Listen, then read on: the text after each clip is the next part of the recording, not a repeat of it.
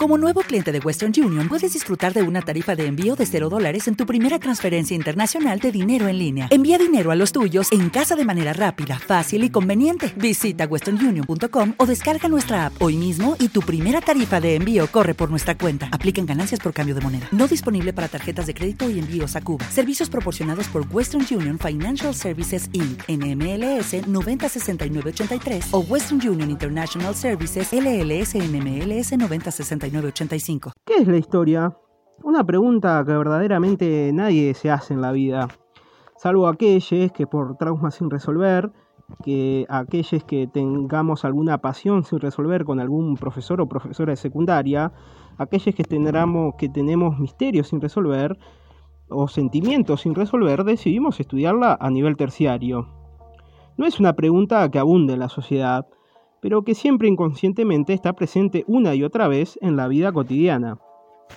Porque capaz no te preguntaste nunca qué es la historia, pero sí te preguntaste por qué nací en Uruguay, o por qué tengo ciertos rasgos étnicos y no otros, o por qué vivo trabajando y no trabajo para vivir, y un sinfín de preguntas posmodernas que seguramente las despejamos con otras interrogantes más posmodernas o con respuestas superficiales que sacamos de alguna página absurda de Instagram de frases, o con acción poética de Venado Tuerto, o alguna despreciable caricatura con mensajes vacíos. Aún así, hay decenas de intelectuales que a lo largo de la historia escrita han dedicado su tiempo en tratar de responder qué es la historia. Según el contexto, la respuesta se fue amoldando a los conocimientos que tenían esas personas. Por ejemplo, eh, Herodoto, como para irnos a lo más remoto, reconocido como el padre de la historia, ya adelanto que detesto cuando se le denomina a, alguien padre cualquier cosa como si eso fuera un atributo, comenzó a escribir una historia que respondía a sus necesidades concretas. ¿Por qué carajo los atenienses estaban en guerra con los persas? El tipo recorrió los lugares y escribió nueve libros que fueron tomados como suficientes para reconocer algo en él. ¿Qué es lo que reconocieron en él? Simplemente que ante una pregunta, la respuesta estaba en los humanos. Eso creo que fue el gran aporte a Heródoto, que después vinieron muchas más personas, pensadores, historiadores, etcétera, que fueron complementando eso. Basado en esto que acabo de decir tan ligeramente, sin detalle, porque los detalles o gente están en Wikipedia y yo no soy un disco RAM como para memorizármelos todos, lo que tenemos como afirmación es que todo nace por la curiosidad, por la pregunta. Esto es clave para enfrentarnos a la historia. Sin la curiosidad, sin la pregunta, no tenemos historia. Porque si bien ella existe independientemente de lo que nos preguntemos, cuando lo hacemos, ella responde diciendo acá estoy, soy la historia. Entonces prosigamos con nuestra pregunta inicial, ¿qué es la historia? Hasta ahora sabemos que necesitamos preguntas, o si no, no es historia necesitamos tiempo. O sea, hagámonos cargo, la historia es un invento nuestro de los humanos, por ende transcurre en inventos de los humanos. Y ahí ya tenemos la otra característica fundamental. La historia es historia cuando hablamos de seres levemente inteligentes que el resto de los animales. O eso nos gustaría creer. La verdad, yo no pongo las manos en el fuego por los seres humanos después de haber creado capitalismo. Pero, en fin, ahí tenemos la otra gran característica. Entonces, a esta altura del podcast tenemos dos cosas, el ser humano y la duda. Con esto como base, nos metemos al mundo de los intelectuales, de aquellos que por haber estudiado tienen como cierto beneficio y su palabra obviamente vale mucho más que la que pueda estar yo diciéndole a ustedes. Henry Marrou, vamos a comenzar con él.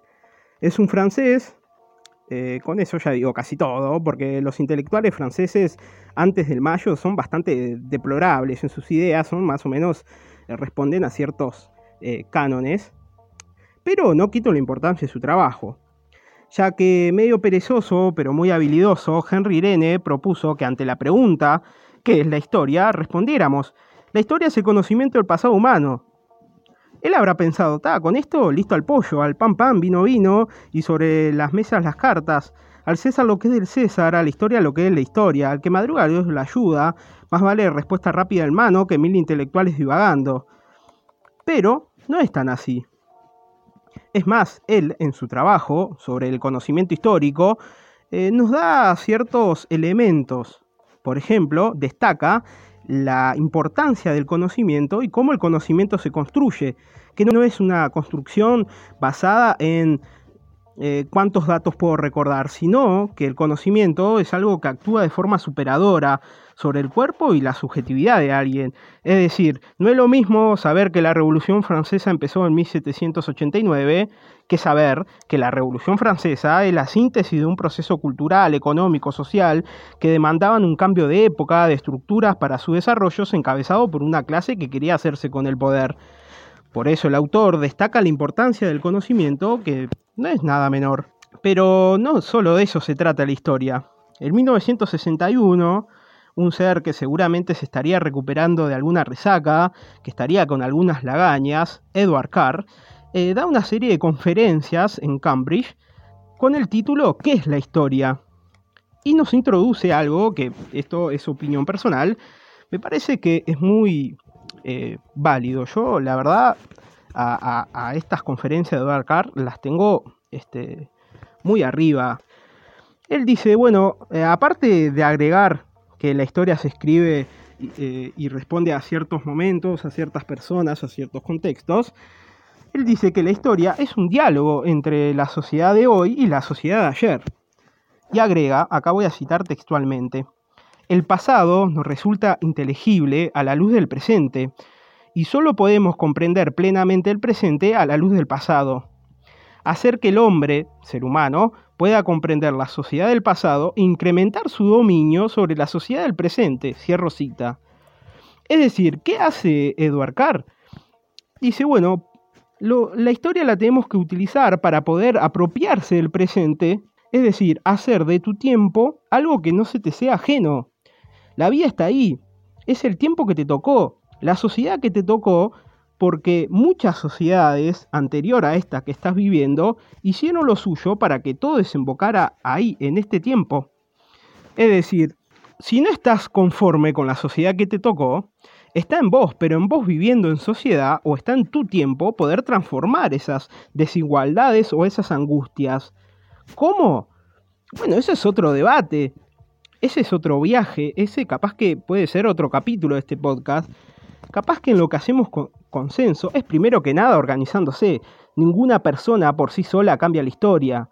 Es un contexto, es un conjunto, es la sociedad. La historia, en definitiva, nos tiene que servir para transformar. Entonces, ¿qué es la historia? Soy yo, sos vos, viviendo en esta sociedad, en este país, en esta clase. Es una herramienta para cambiar todo lo que tiene que ser cambiado, pero es solo una herramienta. Pero entre más conozca la historia, más me comprendo a mí mismo. Entonces sé cuáles otras herramientas necesito para cambiar y así poder hacerle frente a estas desigualdades. Lecturas para abordar este, estos temas y así profundizar en tu propia opinión sobre qué es la historia.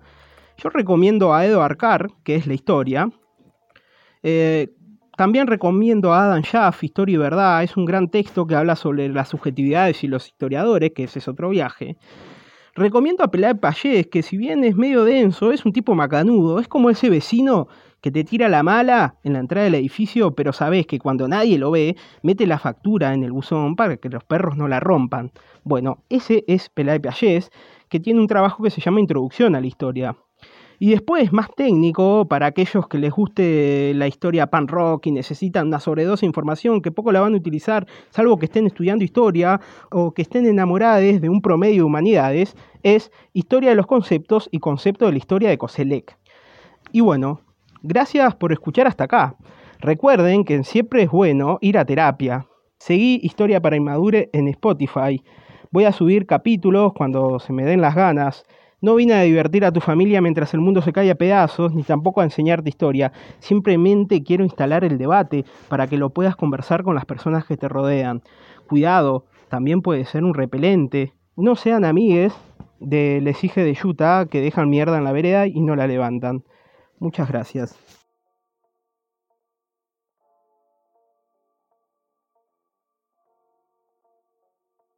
Como nuevo cliente de Western Union, puedes disfrutar de una tarifa de envío de 0 dólares en tu primera transferencia internacional de dinero en línea. Envía dinero a los tuyos en casa de manera rápida, fácil y conveniente. Visita westernunion.com o descarga nuestra app hoy mismo y tu primera tarifa de envío corre por nuestra cuenta. Aplican ganancias por cambio de moneda. No disponible para tarjetas de crédito y envíos a Cuba. Servicios proporcionados por Western Union Financial Services Inc. NMLS 906983 o Western Union International Services LLS NMLS 906985.